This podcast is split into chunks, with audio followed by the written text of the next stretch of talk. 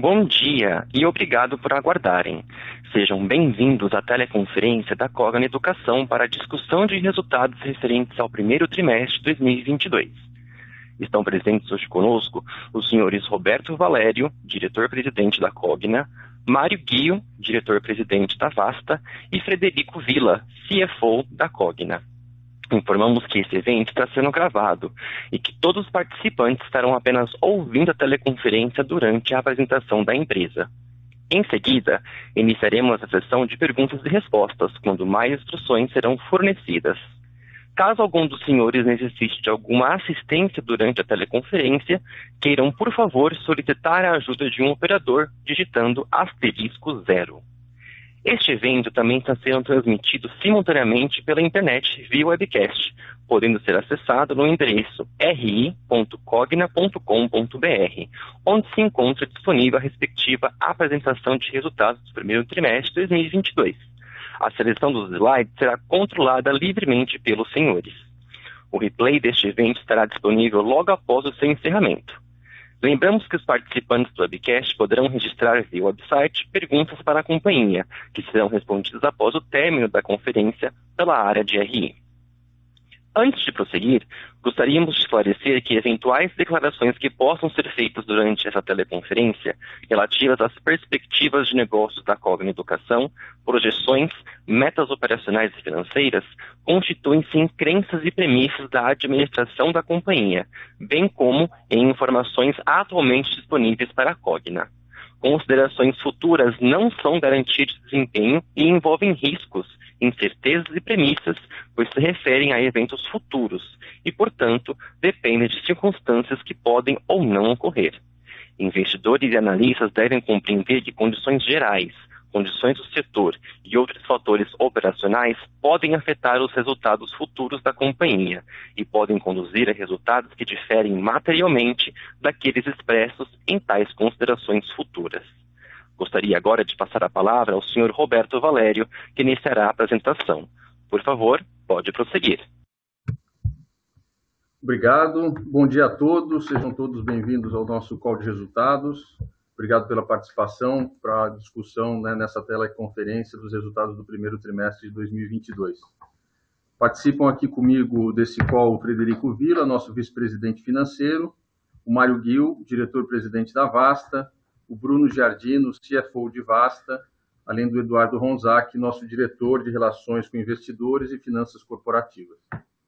Eu queria começar essa reunião de hoje no slide número 3, onde eu vou passar um, um resumo da nossa visão aqui para o primeiro trimestre de 2022. Então, trago para vocês nossa leitura dos resultados desse trimestre, primeiro sobre a ótica das empresas, né, Croton e Vasta, e depois da Cogna consolidada. Em relação à Croton, o resultado do primeiro trimestre de 22 mostra que estamos cada vez mais próximos do ponto de inflexão de receita.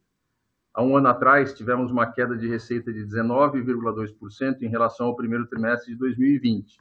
E hoje apresentamos um gap de apenas 4,9% em relação ao primeiro trimestre do ano passado.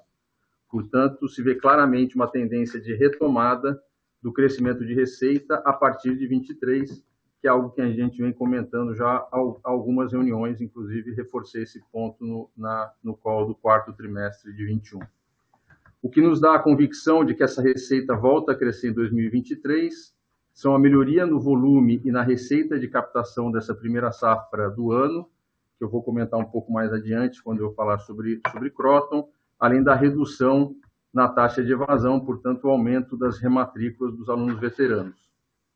Eu também queria destacar, é, chamar a atenção de vocês né, para a superação da base de um milhão de alunos de graduação, um marco que a Proton não alcançava desde 2015, com destaque para o fato de que essa base é majoritariamente pagante, ou seja, não colhe os benefícios de volume em função de financiamentos como o FIES e o PEP que nós tínhamos no passado.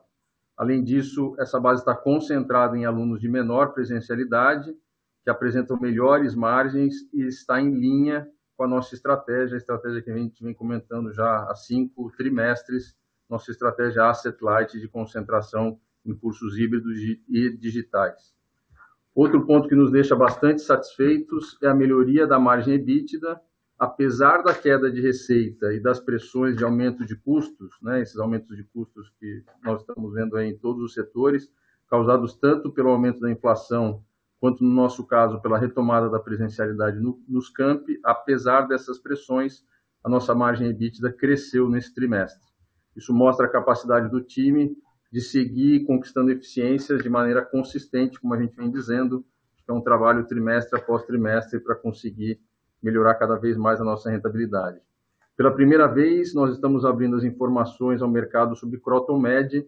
Eu quero destacar o fato de que estamos on track para entregar tanto a ampliação do número de vagas previsto para o ano, assim como também os guidance de receita e de EBITDA. Em Vasta, os resultados confirmaram a forte retomada do crescimento de receita. Estamos crescendo aí cerca de 35% ano sobre ano no primeiro trimestre, impulsionados pelo retorno dos alunos às escolas, né, com a passagem da pandemia, além da ampliação do número de escolas parceiras e do aumento da penetração de serviços complementares na rede de escolas que, que compram os nossos serviços. Com esse resultado, a Vasta atinge o guidance de receita do primeiro trimestre de 22, mas tão importante quanto isso, já reconhece mais de dois terços do ACV previsto para o ano, do ACV do ano. Além disso, a reestruturação executada pelo time em 2021 já trouxe benefícios claros para o aumento da rentabilidade dessa vertical, que cresceu mais de 5,3 pontos percentuais de margem EBITDA. Para a Vasta, eu queria destacar também o lançamento do primeiro relatório de sustentabilidade, e com esse passo ela reforça o nosso compromisso, não só o compromisso da Vasta, mas o compromisso da Cogna é, com os temas ligados à ISD. Passando para a Cogna, eu, eu, eu, queria destacar que a, a, a Cogna segue na sua trajetória de geração de valor. A gente comentou bastante que em 2021 o nosso desafio era retomar a rentabilidade e a geração de caixa. A gente conseguiu atingir esse objetivo em 2021, conforme os números apresentados no quarto trimestre. Agora, no primeiro trimestre, a companhia volta a crescer receita, dado que no ano passado ela tinha caído, amplia ainda mais a rentabilidade e, acima de tudo, acelera de forma relevante a geração de caixa, o que mostra a consistência e a qualidade do trabalho que vem sendo feito. Eu destaco que esse é o quinto trimestre consecutivo de melhorias de resultados na comparação ano sobre ano. Os resultados de EBITDA e de GCO positivos e crescentes geram, obviamente, mais disponibilidade de caixa e melhoram os nossos níveis de, de alavancagem, viabilizando algumas iniciativas que são muito importantes para nós e estão alinhadas com a nossa estratégia. A primeira é que nós estamos realizando pagamentos de dívida de curto prazo, ou seja, a nossa previsão é que a gente use o caixa para pagar os compromissos de dívida desse ano. É, a gente também está recomprando dívidas negociadas abaixo do par, sempre que tem oportunidade, também em linha com essa estratégia de redução da dívida bruta. Estamos também executando integralmente o programa de recompra de ações, né, que foi anunciado em fevereiro, com a crença de que o nosso preço atual está muito abaixo do justo e a gente entende que esse é um ótimo investimento para o caixa da companhia, além de seguir investindo no desenvolvimento de algumas opcionalidades que nem estão no nosso modelo de longo prazo, como é o caso da plataforma VUMP, que acabou de ser lançada, né, foi lançada a versão MVP, um marketplace e em breve o VUMP Bank está previsto para o segundo trimestre de 2022. Bom, com isso eu queria passar para o slide 5 para comentar os resultados de, de Croton. No slide 5, então, a gente está destacando captação, evasão e base ativa. Eu já tinha comentado sobre a marca de um milhão de alunos. Eu acho que o destaque, não só além do um milhão de alunos, é a taxa de crescimento na nossa base de alunos. A gente está crescendo 11,4% na comparação do, de 2021 com 2022. É uma taxa de crescimento bastante acelerada. Ela está impulsionada pelos produtos de baixa presencialidade, né, os cursos de baixa presencialidade. Que essa é uma outra mudança que a gente fez aqui, concentrando alta presencialidade no que é presencial e os cursos EAD Premium, né, os nossos cursos híbridos, e baixa presencialidade, o que era o nosso semipresencial e o digital, lembrando que o semipresencial vem perdendo é, é tração, porque o EAD 100% digital cresce. Então, destaco aqui, além do 11,4% de crescimento da base, um crescimento bastante forte na base de alunos é, de baixa presencialidade, 14%, e na de alta presencialidade crescendo 8%, aí, atingindo 372 mil alunos. Bom, isso com relação à base de alunos. Né? Olhando para frente, né? olhando, aliás, no trimestre, mas claro, na perspectiva de geração, de, de aumento de base de geração de receita, a gente está trazendo, né, nesse ciclo de captação, um crescimento na alta presencialidade, né? repito, portanto, tanto no presencial quanto no, no EAD Premium, 13,5% de crescimento no ano contra ano, baixa presencialidade, que é o, o EAD digital mais o semipresencial, um resultado bastante forte, crescendo 26%. Ele tá, é, esse resultado está bastante calcado na nossa recente ampliação de número de polos, além de ampliação dos cursos, do portfólio de cursos EAD.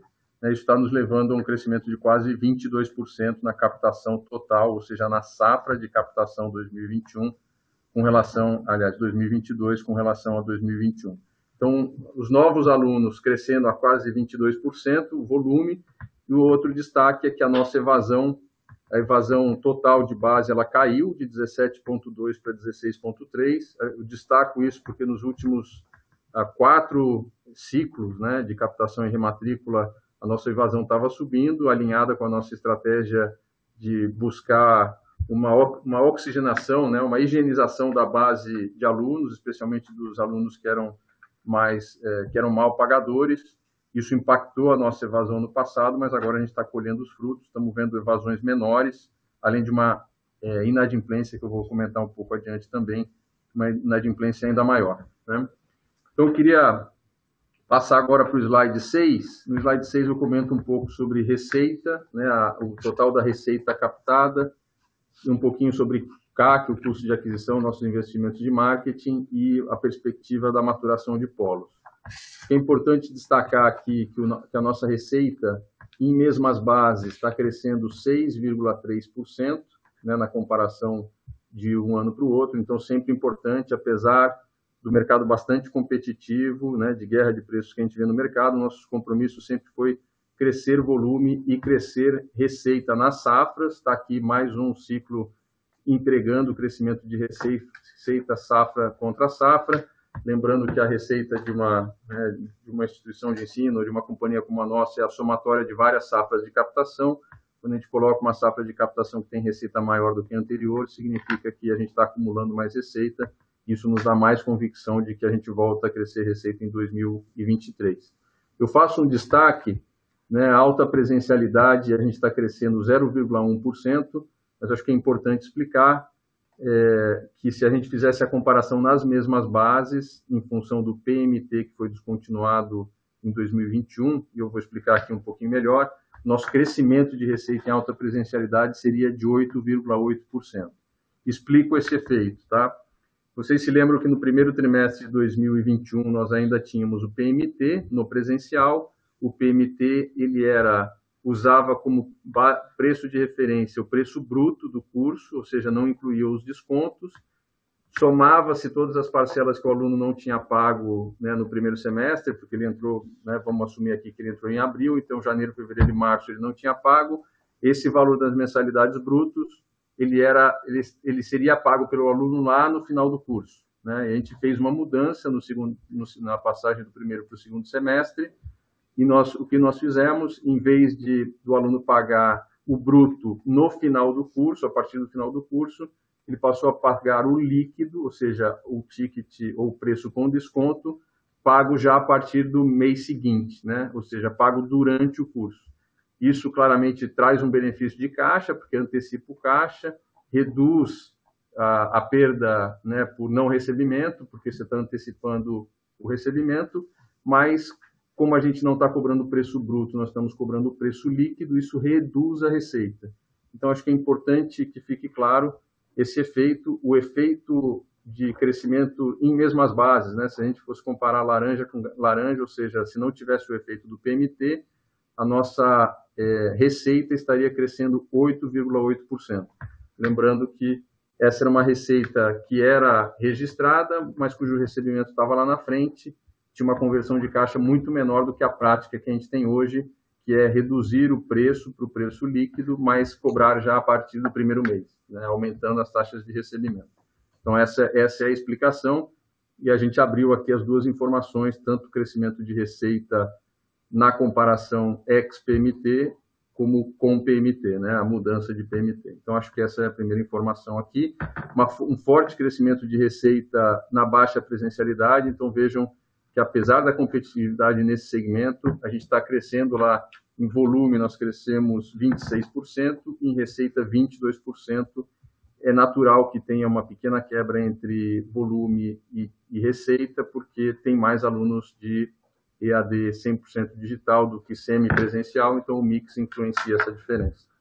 A segunda parte, o segundo gráfico mostra a nossa eficiência de marketing. Aqui a gente está trazendo duas informações o gasto total, ou seja, despesas de vendas e marketing dividido por alunos captados, ou seja, o CAC.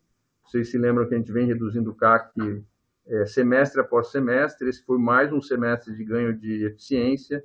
A gente conseguiu reduzir ainda mais 26% comparado com o primeiro semestre de 21.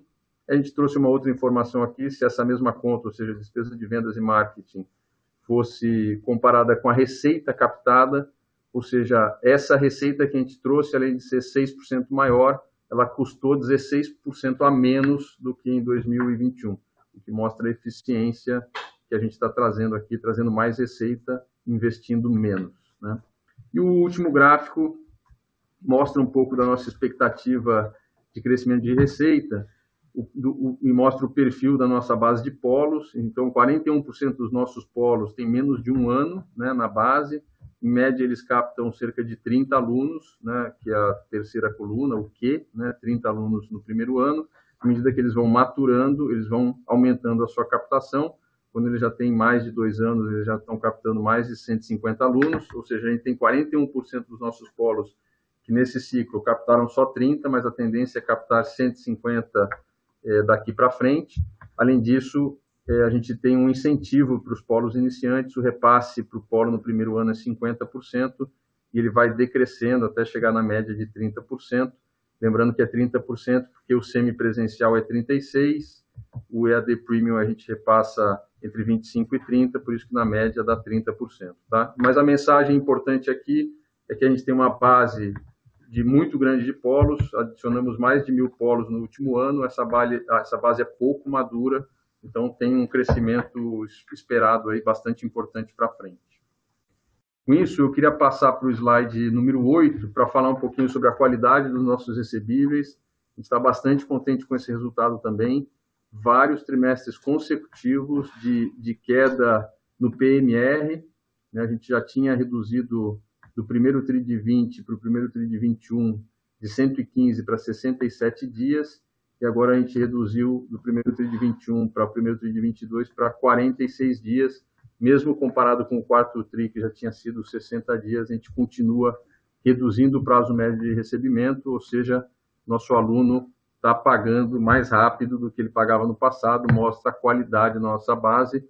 Eu sempre recebo as perguntas com relação a como a, como a gente está vendo a, a adimplência do nosso aluno.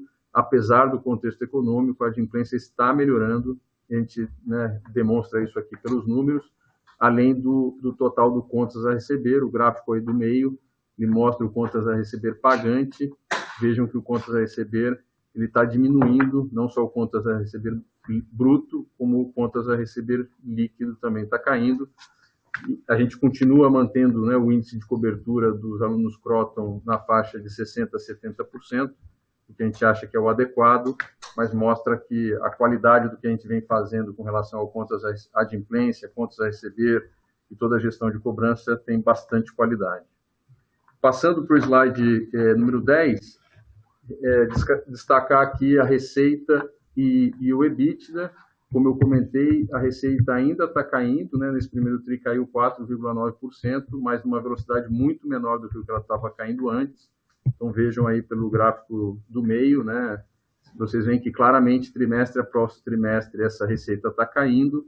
Como eu falei no começo aqui da minha fala, é, como a captação está vindo bem, a rematrícula está vindo bem, isso nos dá ainda mais convicção de que a partir de 2023 a gente retoma o crescimento de receita. com os níveis de rentabilidade que a gente tem hoje, né, que é o terceiro gráfico aí da, desse slide, que já já está na casa dos 30%, esse nesse trimestre chegando a 33,9%. Então, com essa retomada da rentabilidade e o aumento de receita esperado para 2021, a gente entende que a Croton está on track para retomar a sua geração de valor de maneira bastante consistente. Destaco aqui é, esse ganho de, de margem que é bastante importante, né? 4,2 pontos percentuais de margem no ano contra ano. Passando para o slide 11, a gente está abrindo pela primeira vez a informação sobre Proton Med, como a gente tinha comentado no final do ano passado. Acho que aqui o destaque é só é, um pouco mais de, de, cor sobre as nossas sete unidades, a quantidade de vagas né, que a gente tem hoje, a expectativa de vagas ao final do ano.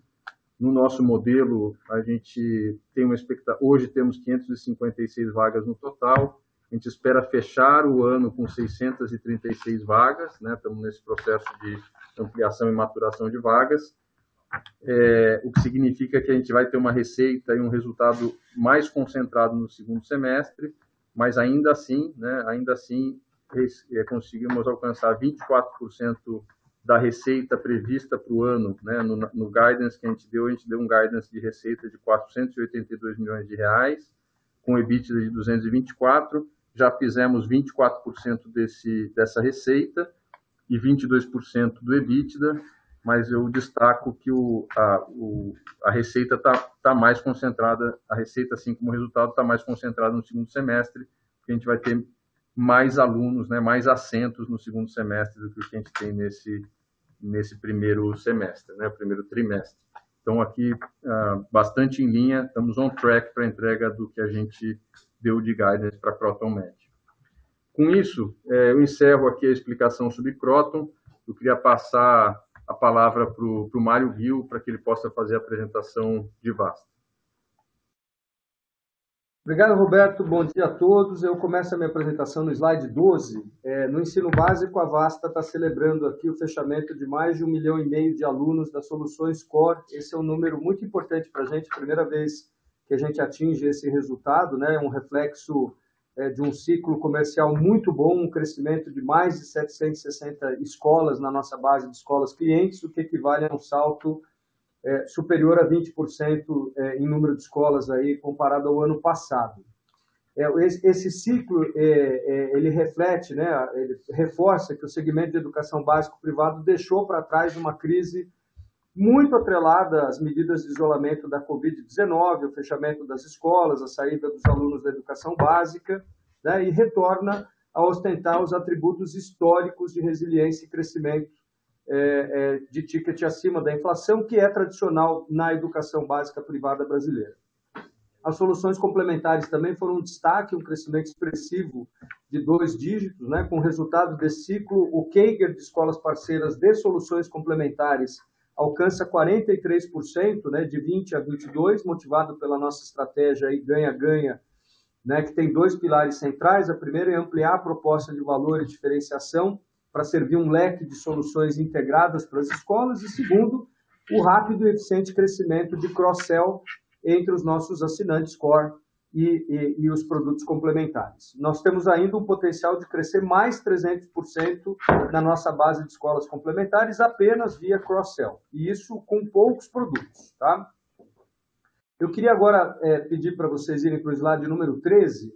Eu queria comentar um pouco da performance financeira da Vasta. Né? Nós tivemos um crescimento de receita de 35,5% no trimestre, alcançando o guidance, superando o guidance especificamente no, no no recorte de subscription, com o não subscription alinhado com guidance, né, que a gente apresentou na divulgação de resultados do quarto trimestre, do, do, ou do primeiro trimestre desse ciclo comercial, e no ciclo agora de 22, portanto, compreendendo o quarto trimestre de 21 e o primeiro trimestre de 22, nós apresentamos uma receita acumulada aproximadamente 25% superior ao mesmo ciclo do ano passado, chegando a 779 milhões. É, além de apresentar um crescimento, nós tivemos uma melhora na qualidade da receita, né, com a subscrição, que oferece maior previsibilidade, maior fidelização, maior rentabilidade, e ela alcança hoje 87,5%, aproximadamente 87,5% da receita total deste ciclo.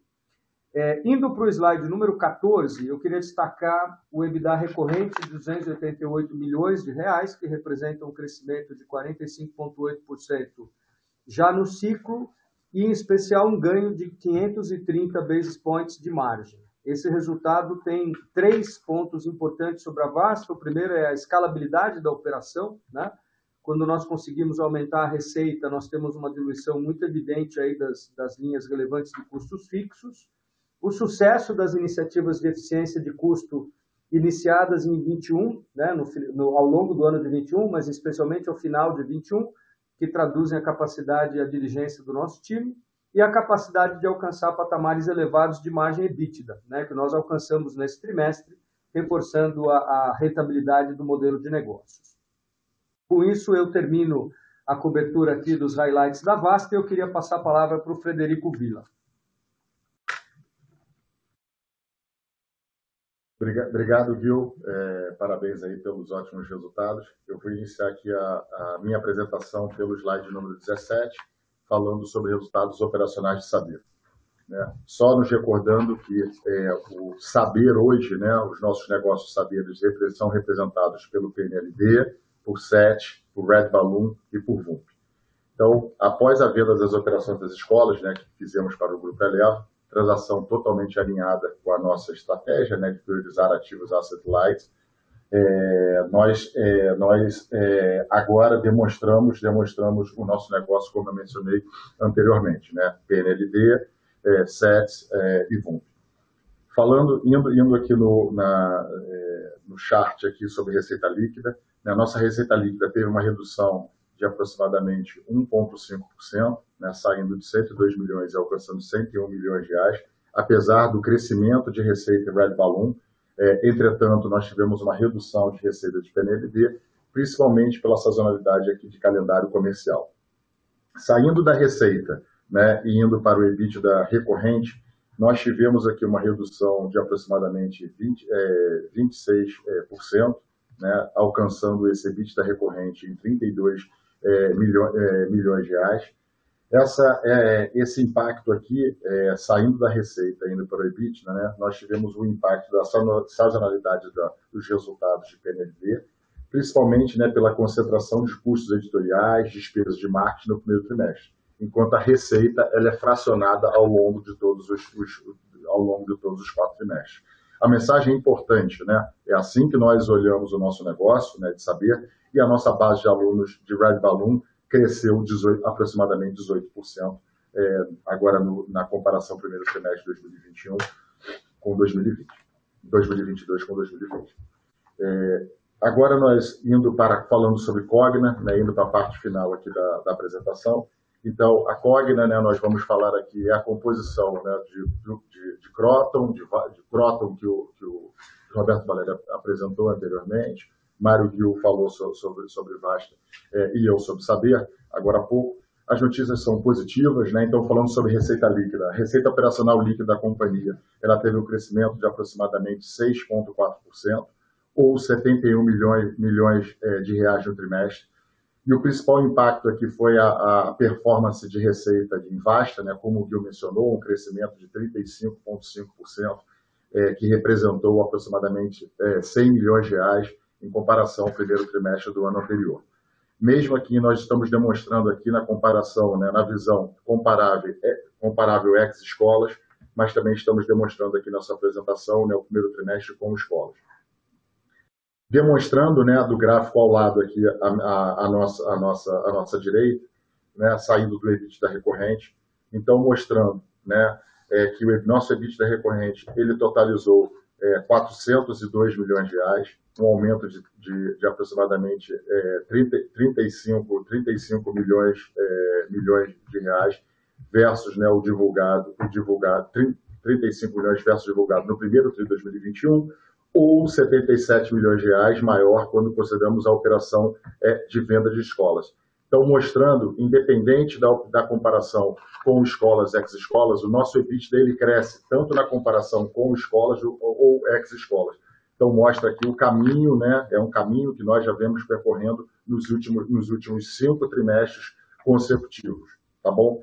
Então, e mostra aqui, né, a mensagem que eu gostaria de passar sobre Cogna é que, de fato, né, o, o, o ano agora, né, o ano de 2022, ele já, já, ele já, o trimestre já começou, né, com uma retomada de crescimento de, de crescimento de receita, mostrando, né, que o ponto de inflexão de Cogna foi o ano de 2021. Passando para o slide número, é, seguindo a apresentação e passando para o slide número 20, né, a gente, nós gostaríamos de passar a mensagem aqui da nossa geração de caixa operacional pós-CAPEX. Né? Então, no gráfico aqui nós mostramos, né, saindo do, da geração, geração é, de caixa operacional no primeiro trimestre de 2020, que ela foi negativa em 146 milhões de reais, para uma geração de caixa operacional agora no primeiro trimestre de 2022 de aproximadamente 178 milhões de reais. Então, uma movimentação de caixa líquido aqui de aproximadamente 325 milhões de reais. Lembrando né, que no primeiro trimestre de 2021, nós divulgamos isso ao mercado, nós fizemos uma antecipação de recebíveis né, de aproximadamente 108 milhões. É, mas, independente disso, mesmo consideramos antecipação, antecipação de recebíveis, né, o GCO, na comparação, ele teve um crescimento de, de 9 milhões de reais no período. Então, é, a consistência aqui do nosso GCO, né, trimestre após trimestre, é um destaque né, no, no, setor.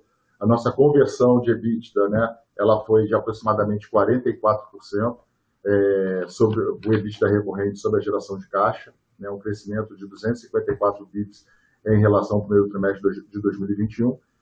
E olhando, né, se nós queremos, é, quisermos olhar é, a apresentação aqui de release, né, na nossa geração de caixa livre, né, nós tivemos uma, uma geração de caixa livre que alcançou 512 milhões de reais, né, melhor do que o primeiro trimestre de 2021, apesar né, do pagamento de juros das nossas debêntures, operações de recompra que estamos fazendo no mercado secundário de debêntures e o programa de recompra de ações.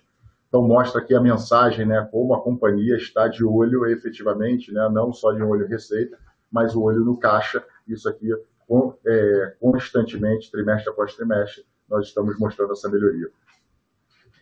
Indo para a parte final da apresentação, no slide número 21, né, falando um pouco de endividamento e alavancagem, né, a Cogna concluiu agora o primeiro trimestre de 2021, quando nós olhamos aqui é, a, a, nossa direita, né, a dívida líquida sobre o EBITDA ajustado, nós alcançamos né, o nível de alavancagem aqui é, de 2,15 vezes. Né? O valor é, é, ele é em linha levemente inferior do que o valor apresentado no quarto trimestre de, 2020, de 2021, é, apesar do crescimento de taxa de, de taxa de juros. Entretanto, né, nós estamos, estamos conseguindo, em razão né, da, gera, da, forte geração de caixa operacional e geração de EBITDA, de manter, manter esse, nível, esse nível de alavancagem. Nossa posição de dívida líquida e caixa né, nós temos uma posição, uma posição de, é, de dívida bruta de aproximadamente 7 bilhões de reais, um caixa, uma forte posição de caixa de 3,8 bilhões de reais, né, gerando uma dívida líquida total de aproximadamente 3,1 bilhões, bilhões de reais. A companhia, né, no cronograma de amortização, agora em agosto de, 2000, de 2022, nós temos uma amortização de é, 1,1, eram de aproximadamente 2 bilhões de reais, mas como mencionado anteriormente pelo Roberto, né, nós de forma oportunística aqui estamos recomprando as ações, eh, recomprando as nossas dívidas que estão sendo negociadas abaixo do par, né, de fato, porque eu, eu tô, meu caixa está rodando mais próximo da variação do, C, do CDI, enquanto efetivamente as minhas dívidas estão rodando a CDI+. Então nós estamos fazendo isso, nós temos, faremos a amortização, não temos intenção aqui, em curtíssimo prazo, em fazer, em fazer alguma rolagem, é, rolagem dessa dívida. Estamos aqui, né, a alavancagem da companhia é uma alavancagem que está sob, sob, sob total controle nossa, então nós tiramos aqui a, a boa performance da companhia, né, é, em receita, EBITDA, e que culmina aqui na geração de caixa operacional, nos, nos torna aqui, é, nos, nos, deixa confortável aqui é, com o nosso nível de alavancagem. Com isso aqui eu encerro essa apresentação, essa apresentação aqui de Coga e passo aqui para o Roberto Valério, é, pra, é, falando aqui do futuro e as perspectivas da companhia. Obrigado a todos. Obrigado, Fred. Bom, rapidamente sobre perspectivas. Então, para resumir, Croton, apesar da, da redução de receita prevista para 2022, a gente espera compensar com os resultados operacionais e, e, e conseguir melhorar a nossa geração, nossa margem EBITDA. Então, acho claro, está cedo, ainda é maio, temos muitos meses pela frente, o contexto econômico é desafiador, é um ano especial aqui para o Brasil de eleições, mas a gente está confiante que com as iniciativas que a gente tem, apesar da queda de receita, a gente consegue melhorar a rentabilidade e aí a partir de 23, com boa rentabilidade, né, potencialmente até crescente e crescimento de receita, a gente coloca a Croton num outro momento de geração de valor. Croton Med, que é uma das nossas avenidas de crescimento, indo conforme o nosso plano, a gente continua trabalhando para que a gente possa criar alternativas para crescer essa nossa vertical, é, com várias ideias aqui dentro de casa. A partir de 2023, como eu falei, a gente tem essa expectativa de retomada de receita. E eu queria destacar também que a, a, a gente teve um, despesas recorrentes, que for, não recorrentes, que lá em 2020 e 2021, né, reduzindo para 21, relacionadas à reestruturação de Croton, mas queria destacar que vocês já estão vendo que o nível de despesas recorrentes aí é muito inferior, é, mostrando que a companhia está indo na direção de, né, de mostrar as informações é, sem as despesas não recorrentes, porque a gente não, não, não espera fazer nenhuma reestruturação grande para frente. Com relação à Vasta, eu acho que com esse resultado a gente confirma o ACV, né? No ciclo passado, no ano passado, houve uma quebra do ACV em função do contexto da pandemia, da segunda onda. A gente reforça a conversão do o que mostra a capacidade da empresa no contexto normal e não de pandemia, né? De, de entregar receita, com o primeiro TRI indo muito bem. A operação hoje, depois da reestruturação, está muito mais leve, está muito mais digital, é, conseguindo conectar vários produtos adicionais na, na plataforma e, portanto, distribuir para a rede. Então, perspectivas muito positivas aqui com relação à margem também. E a melhoria né, com relação à qualidade de receita, especialmente quando a gente vê a receita de, de, de assinatura, né, de subscrição, ganhando cada vez mais uh, força no total da receita. Com relação à Cogna, a gente reforça uh, essa forte geração de caixa, está demonstrada no primeiro trimestre, a gente acredita nela para os anos que vem, né, para o que vem pela frente, é o que está no nosso modelo de longo prazo. Lembrando que a gente tem a meta, mantemos né, a meta de um bilhão de reais de geração de caixa para 2024, conforme o guidance que já tinha sido dado. A RUMP, que é uma opcionalidade, é, é, é, o, é, o, modelo de plataforma que está tendo muito sucesso na Vasta, a gente está replicando para ensino, para educação de adultos, ainda é muito embrionária, a gente não tem uma expectativa de que gere resultados no curto prazo, acho que é uma jornada para dois ou três anos, mas estamos investindo nessa frente, uma frente que vai trazer diversificação para o nosso negócio, nosso balanço está tá sólido, a gente está gerando caixa, o caixa está sendo priorizado para pagamento de dívida e para é, recompra né, via M&A, dado que o, ação, o preço da ação está muito baixa, a gente vai continuar executando isso. A gente não tem uma expectativa é, de fazer M&As muito grandes, mas M&As pontuais, pequenos, elas podem ainda acontecer para complementar aqui o nosso portfólio. Bom, com isso eu termino aqui a apresentação. Gostaria de agradecer a todos pela participação convido todos para essa para a sessão de perguntas e respostas. A gente está disponível aqui para responder todas as dúvidas. Senhoras e senhores, iniciaremos agora a sessão de perguntas e respostas. Para fazer uma pergunta, por favor, digitem asterisco 1. Para se retirarem da fila de perguntas, digitem asterisco 2. Um momento enquanto coletamos as perguntas. A nossa primeira pergunta vem de Luca Marquezini, do Itaú BBA. Bom dia a todos, obrigado por pegar a nossa pergunta. Em relação ao Croton Medic, a empresa deu um pouco mais de detalhe nesse trimestre. Tinha ouvido de alguns players da indústria sobre um ambiente mais difícil para repasse de preço em curso de medicina. Você poderia, por favor, comentar como você tem visto essa dinâmica competitiva? Obrigado.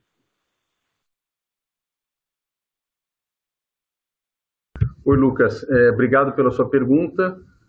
Olha, é, a gente não tem visto esse efeito, né? Talvez, não sei, pela distribuição das, das nossas praças, as, as, regiões onde a gente está localizado, a gente, para veteranos, a gente conseguiu repassar a inflação é, agora na, na rematrícula, né, nos boletos de rematrícula, e a gente continua completando todas as vagas que estão disponíveis com os preços atuais, né, os preços que a gente tinha na base, é, algum, inclusive com aumento de inflação para alunos novos. Então, minha resposta direta é não, a gente não está sentindo isso, pelo menos na nossa operação. Perfeito, obrigado.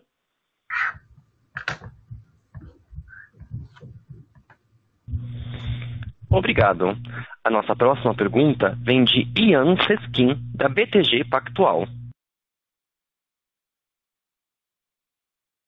Bom dia, Valério. Bom dia, Guio, Bruno. Bom dia a todos. Eu queria colocar duas perguntas aqui, tá? A primeira, sobre Vasta.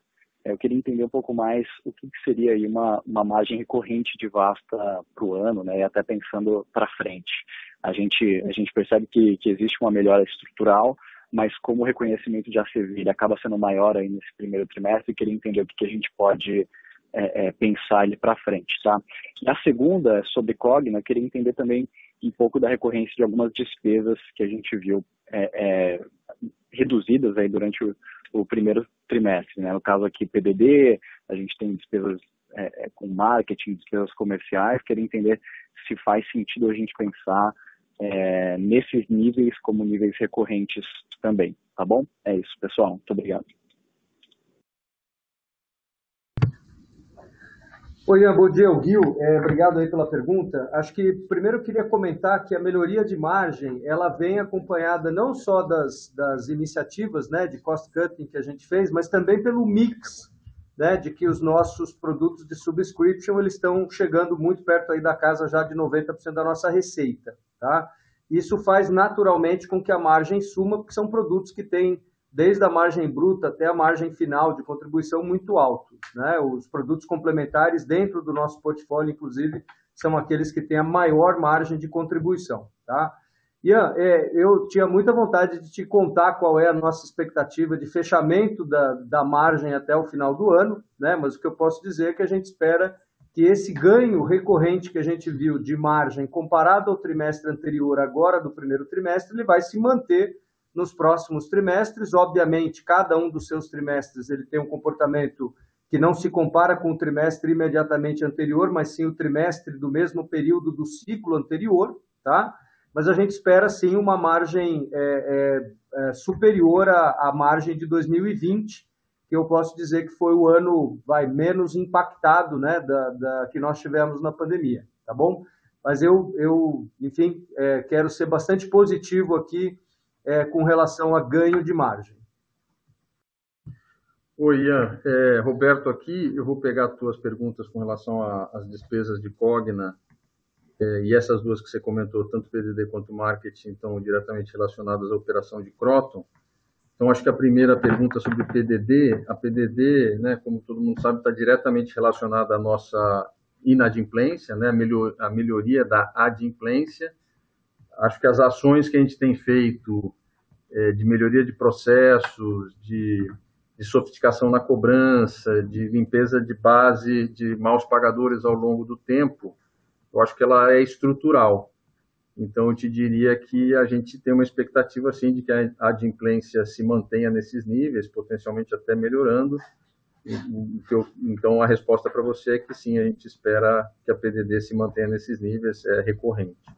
Com relação a marketing, eu acho que a gente já vem mostrando há vários ciclos uma, uma redução do custo de marketing, tanto em termos absolutos quanto como é, proporção da base captada, né, ou seja, o CAC eu, eu diria para você assim, eu acho que a gente está numa num LTV sobre CAC alto, né? É, pelas nossas contas aqui, 6. Eu te diria que é um LTV sobre CAC bastante alto. Né? A gente poderia gastar mais de marketing para buscar mais volume. É, eu acho que isso aqui está nas nossas discussões, a gente conversa sobre isso, mas a gente entende que, é, que marketing, a gente está entregando um bom resultado de margem, então, nossa decisão, por enquanto, é manter os investimentos de marketing nesse nível, porque a gente veja que a gente gastou 100 milhões a menos de marketing né, na proporção ano, nesse ciclo aqui nós trouxemos 435 mil alunos. Né? Não é pouco aluno, matricular 435 mil alunos em um ciclo de captação é muita coisa, com o nível de marketing que a gente tem. Então, eu te diria que, eu diria assim, direcionalmente, no, nos próximos dois, três anos, acho que tem espaço para a gente investir mais em marketing, mas, por enquanto, a gente não pretende aumentar as despesas de marketing como proporção da receita líquida, porque acho que está sendo bastante eficiente. Poderíamos ganhar margem, é, reduzir, é, ganhar, tentar ganhar volume, mas acho que não é estratégia por enquanto. Tá, tá claro, pessoal. Obrigado. Obrigado. A nossa próxima pergunta vem de Marcelo Santos, da JP Morgan. É, bom dia a todos, Alberto, todos os demais. É, obrigado por pegar minhas perguntas. É, são duas e uma clarificação. A primeira é, vocês poderiam comentar, talvez qualitativamente, como que se deu a tendência de ticket entre alunos de alta e baixa presencialidade? Eu sei que vocês só vão dar um número efetivamente em trimestres pares, mas talvez comentar como é que está indo nesses dois segmentos. A segunda é, dentro de saber tem uma série de operações uh, de natureza bastante distinta. Será que alguma delas poderia ser objeto de algum desinvestimento? A companhia considera isso ou ela considera que todos os elementos do portfólio realmente algo que ela realmente gostaria de ficar para o longo prazo. E, e só clarificação, queria entender, o Gil uh, disse que então a margem desse ano deveria ser talvez maior do que a margem de 2020 em Vasta, só, só queria entender isso. Eu acho que ele falou isso, mas eu queria só uh, clarificar se foi isso mesmo. Obrigado. Marcelo, como a, como a, minha parte aqui é mais curta, eu pedi para Jumpin aqui na resposta, é exatamente isso, tá? A nossa margem é, agora no ano, no fechamento do ano de 22, ela vai ser é, superior à margem de 20, né? Como eu respondi na pergunta anterior, a cada trimestre vocês vão ver que as iniciativas que nós fizemos, seja de cost cutting, seja da maior penetração dos produtos de subscrição, vai nos ajudando a melhorar a margem tri contra tri do ciclo anterior, e quando a gente fechar o ciclo e o ano, nós também vamos ver essa melhoria de margem é, em relação a 20, que é o primeiro aí da, da série histórica. Tá bom? Obrigado, Gil. É, Marcelo, Roberto aqui, vou pegar a tua primeira pergunta sobre ticket, depois eu passo a tua outra pergunta sobre saber e ativos que potencialmente podem ser vendidos para o Fred, tá? Bom, com relação a ticket, vamos, vamos separar as explicações em alta presencialidade e baixa presencialidade. Alta presencialidade, eu te diria que os preços, é, os tickets médios da captação do presencial tiveram uma ligeira queda, mas muito pequena mesmo, eu te diria menos de 2% no, no presencial. É, e o que está afetando aqui o ticket de alta presencialidade é de fato o mix, né? Então, quando você olha presencial contra presencial, a gente está crescendo o volume com uma pequena queda de ticket, mas ela é marginal diante do contexto é, é, competitivo. E por que, que ela é marginal? Lembra que a gente deixou de operar os cursos presenciais nos cursos de baixo LTV, né, as licenciaturas, pedagogia, administração, que é o mercado mar vermelho, que tem uma competição muito grande. A gente concentrou os cursos presenciais nos cursos de alto LTV, então medicina, direito, é, medicina veterinária, que a, que a, concorrência é muito menor, então por isso é que a gente conseguiu manter é, esses, esses tickets né, praticamente estáveis, mas você vê uma queda do ticket do alta presencialidade no ano contra ano pelo mix. Tem mais, a gente cresce mais o EAD Premium, né, que tem tickets médios menores do que o presencial, por isso é que você vê esse efeito. E no, no baixa presencialidade, é, a gente não teve é, perda de ticket.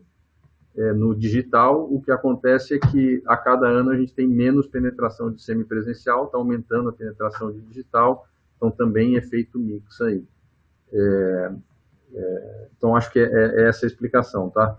É, claro, lembrando, né, Marcelo, que a gente poderia estar tá querendo buscar aqui 40% de crescimento no volume. A gente não quer isso, a gente quer consistência, ciclo após ciclo, crescer aí na casa de double digits de volume e crescer receita. Por isso é que a gente tem é, segurado para entrar numa guerra de preços muito agressiva. Tá? Passo para o Fred a próxima pergunta. Próxima pergunta, oi Marcelo, Fred, respondendo aqui, é, é, nós consideramos em saber é, algum, algum desinvestimento? Não, a gente não considera nenhum desinvestimento, pelo contrário, a gente entende aqui que dado, dado né, o lançamento aqui do, do VUMP, a gente considera aqui investimento aqui nos próximos trimestres e nos próximos anos para fortalecer ainda mais esse negócio, tá bom? Obrigado. Perfeito, obrigado por todas as respostas, pessoal. Obrigado. A nossa próxima pergunta vem de Vitor Tomita, da Goldman Sachs. Bom dia, pessoal. Obrigado por pegar as nossas perguntas. É, duas coisas do nosso lado. A primeira é, seria sobre vocês podem dar uma cor de onde vocês veem o prazo médio de recebimento da Croton estabilizando no longo prazo, conforme saem efeitos de PMT e outros efeitos que a gente está vendo no mercado mais agora. E segunda pergunta seria sobre a expansão de polos, se vocês estão vendo competição, mais competição por operadores de polo e ou em taxas de repasse para polos no mercado. Obrigado. É, Oi, Vitor, obrigado pelas perguntas. Eu vou passar a primeira sobre PMR, prazo médio de recebimento para o Fred, e depois eu pego a competitividade por polos. Tá? Oi, Vitor, Fred Vila falando, tudo bem? É, falando sobre prazo médio de recebimento, né, é, gente, nós nós estamos é, mais do que mostrando, né, demonstrando aqui o nosso prazo médio de, de, de recebimento, né, estão saindo do, do, número, né, no segundo trimestre de 2020 de, de 120, 120 dias, né, para 46 dias. Nós, nós entendemos aqui nesse prazo médio de recebimento né, dos, dos recebíveis aqui do, entende que a gente já está tá chegando no, no, no, no ponto, no ponto é, quase de inflexão. Né? O que nós estamos fazendo realmente aqui quando nós é, mudamos né, é, o, o, nosso, o nosso, nosso programa de matrícula tardia, o PMT, e descontinuamos o PEP, efetivamente nós temos, um, assim, nós temos é, alunos né, mais saudáveis em nossa base. Isso aqui tem nos ajudado bastante a, a reduzir aqui o nosso prazo médio de recebimento. Eu, eu entendo aqui que gradativamente tem, tem algumas, alguma, alguma, alguma eficiência ainda operacional, mas assim, a gente já está chegando do, do perto do, do, ponto ideal. Te devolvo agora, Roberto. Tá bom. É, só reforçando, é, Vitor, é, vamos lembrar que a nossa é uma mensalidade de 30 dias, né? O prazo, prazo médio de recebimento de 46 dias já é muito próximo do que a gente entende, como o Fred disse, próximo da estabilidade. Falando sobre competitividade por polos, é, a nossa estratégia, Vitor, é sempre de crescer a nossa rede de polos através dos parceiros que nós já temos. Né? A gente sempre privilegia eles por uma série de razões. Primeiro, que muitas vezes eles já estão na região e querem é, operar uma cidade próxima e a gente privilegia a nossa rede de polos. Segundo, porque o gestor atual ele já conhece do negócio, sabe dos desafios, conhece as dificuldades, sabe que tem que investir é, então a gente sempre procura isso. Então, respondendo diretamente para você, eu não vejo uma competitividade por operadores de polo, porque a gente não vai muito ao mercado para buscar isso. Em geral, como a gente tem uma redistribuição forte, um time muito estruturado, muito maduro, de muitos anos, a gente tem mais procura, na verdade, do que a gente. Claro que a gente é proativo e vai nas, nas cidades que a gente quer crescer, mas a resposta é não. Não, não, não acho que isso seja um problema para o nosso crescimento e a gente é, continua enxergando espaço para crescer. Perfeito, muito obrigado. Obrigado. A nossa próxima pergunta vem de Lucas Magno, da Morgan Stanley. Oi, pessoal, bom dia. Obrigado por pegarem as perguntas. É, são duas. A primeira é sobre a Protomed. É, a gente gostaria de saber quais avenidas de crescimento vocês enxergam para a Campomed fora, além do, do aumento e expansão de vagas de medicina. Programa desses vocês comentaram sobre criar opcionalidade com, esse carve-out e, e, e, teve alguma novidade nesse sentido. A segunda é sobre é, o CAC, que ele vem reduzindo, né? Inclusive o, o custo por receita vem reduzindo, mas quando vocês incorporam o LTV nessa análise, como que dá para dizer assim, é, qualitativamente que o LTV publicasse e evoluiu.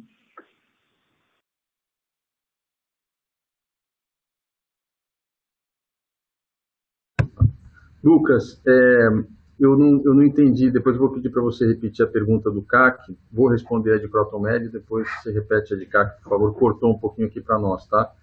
Crotomed, então, a nossa, a nossa estratégia é de crescimento nessa plataforma, nessa vertical, então a gente não enxerga só necessariamente cursos de medicina, é, a gente já fez o carve-out, né? estamos na etapa final de fazer o carve-out e ter uma empresa 100% independente.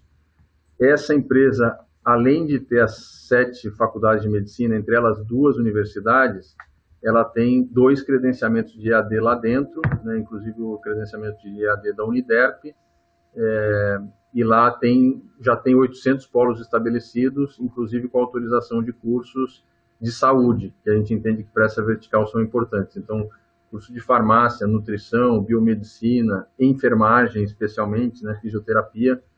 É, a, a por exemplo, tem 16 mil vagas autorizadas de, de enfermagem.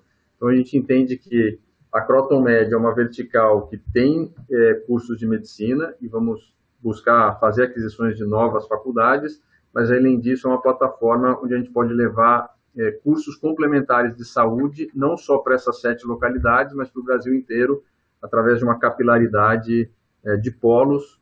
É, esses, é, né, você, todo mundo acompanha o crescimento da indústria de saúde pelo Brasil, as clínicas, os hospitais entrando cada vez mais para o interior, eles precisam dessa mão de obra. A gente entende que Croton pode atender esse segmento.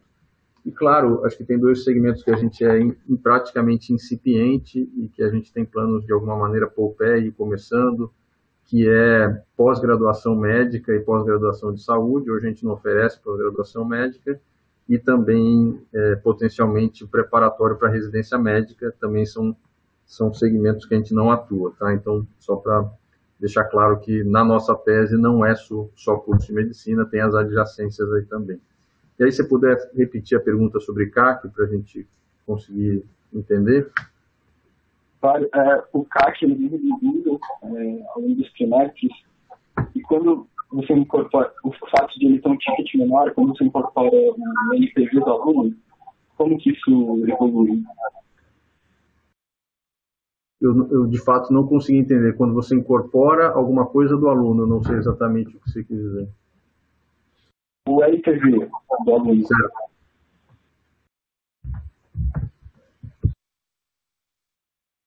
responder aqui o que eu, o que eu acho que eu entendi, tá, Lucas?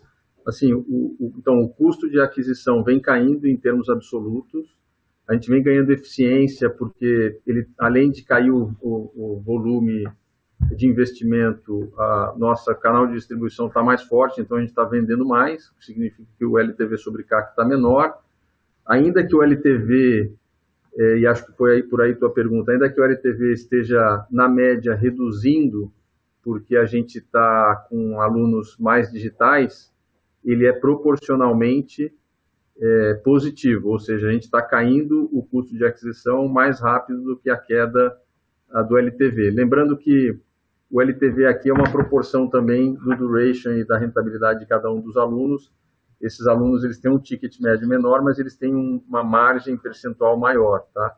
Então, sim, a gente, se foi essa pergunta, ele está ajustado para o novo LTV com mais digital e menos presencial.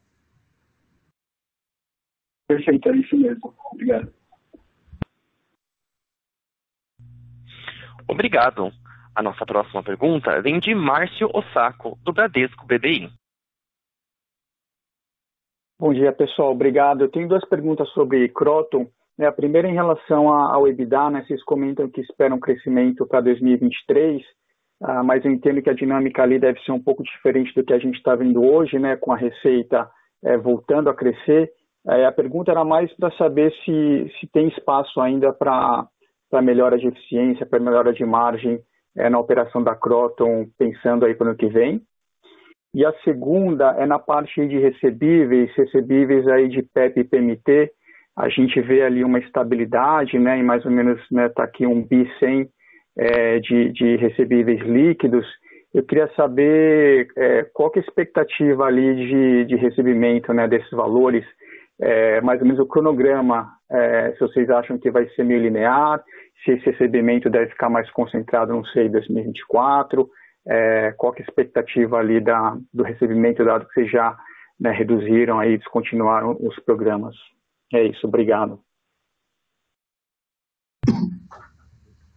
Tá ótimo, Márcio. É, Roberto aqui, eu vou pegar a primeira pergunta sobre margem e depois eu passo a de recebíveis para o Fred.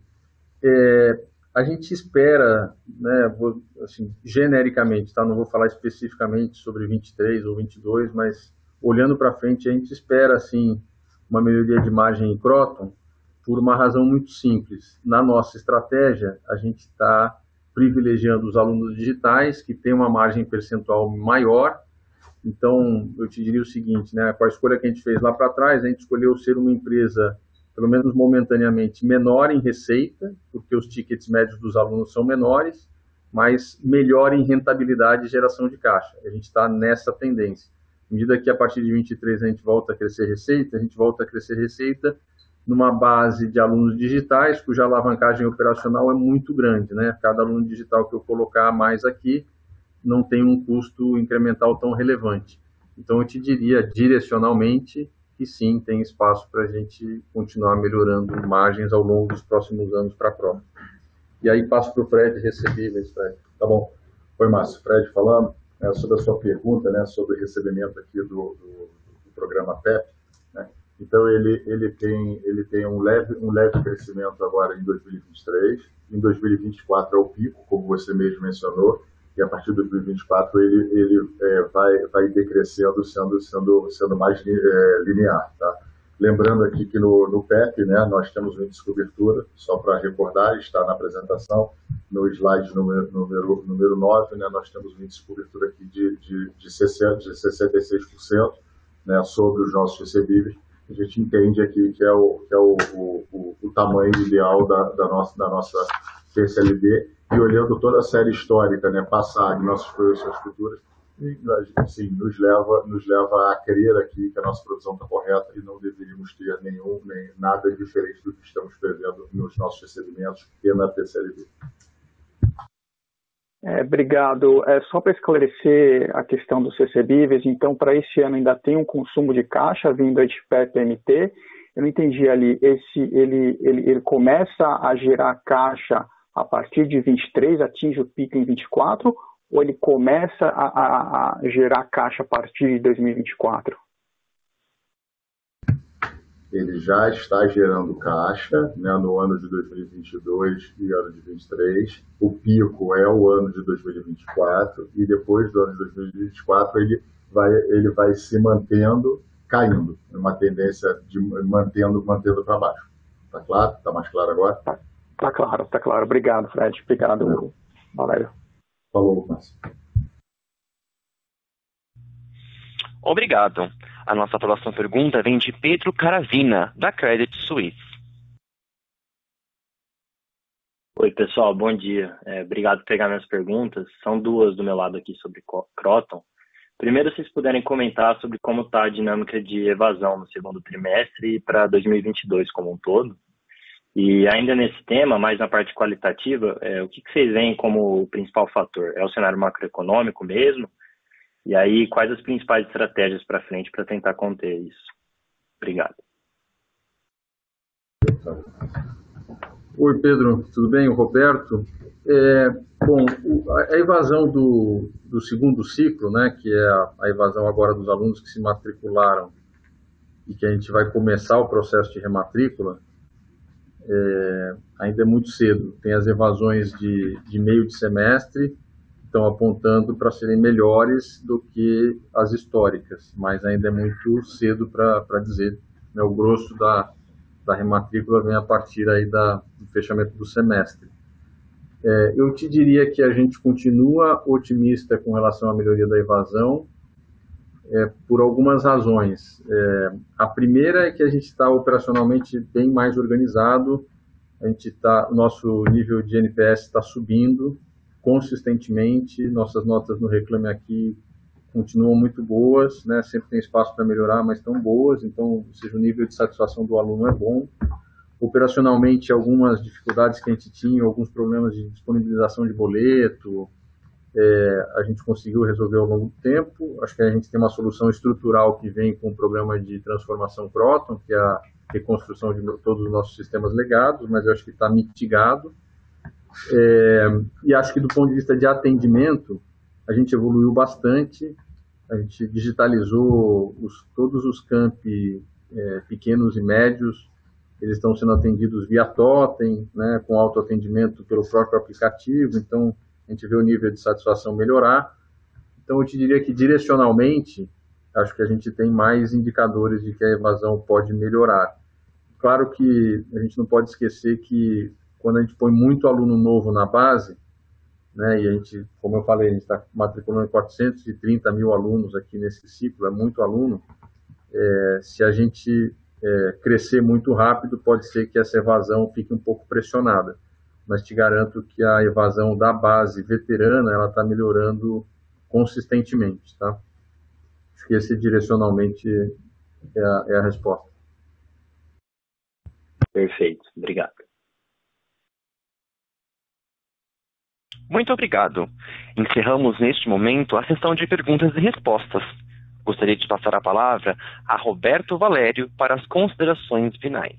Por favor, Roberto, pode prosseguir. Bom, pessoal, eu queria agradecer a, a, a participação de todos aqui no call, é, dar os parabéns para os times que fizeram um excelente resultado. Gente, acho que a gente está numa direção muito boa aqui para o futuro, fazendo essa transição e melhoria dos resultados de Cogna. A gente fica à disposição, o time de RI está à disposição para tirar qualquer dúvida que vocês tiverem, entre em contato com a gente. Bom dia aí para todos. A audioconferência da Cogna Educação está encerrada. Agradecemos a participação de todos, tenham um bom dia e obrigado por usarem Chorus Call.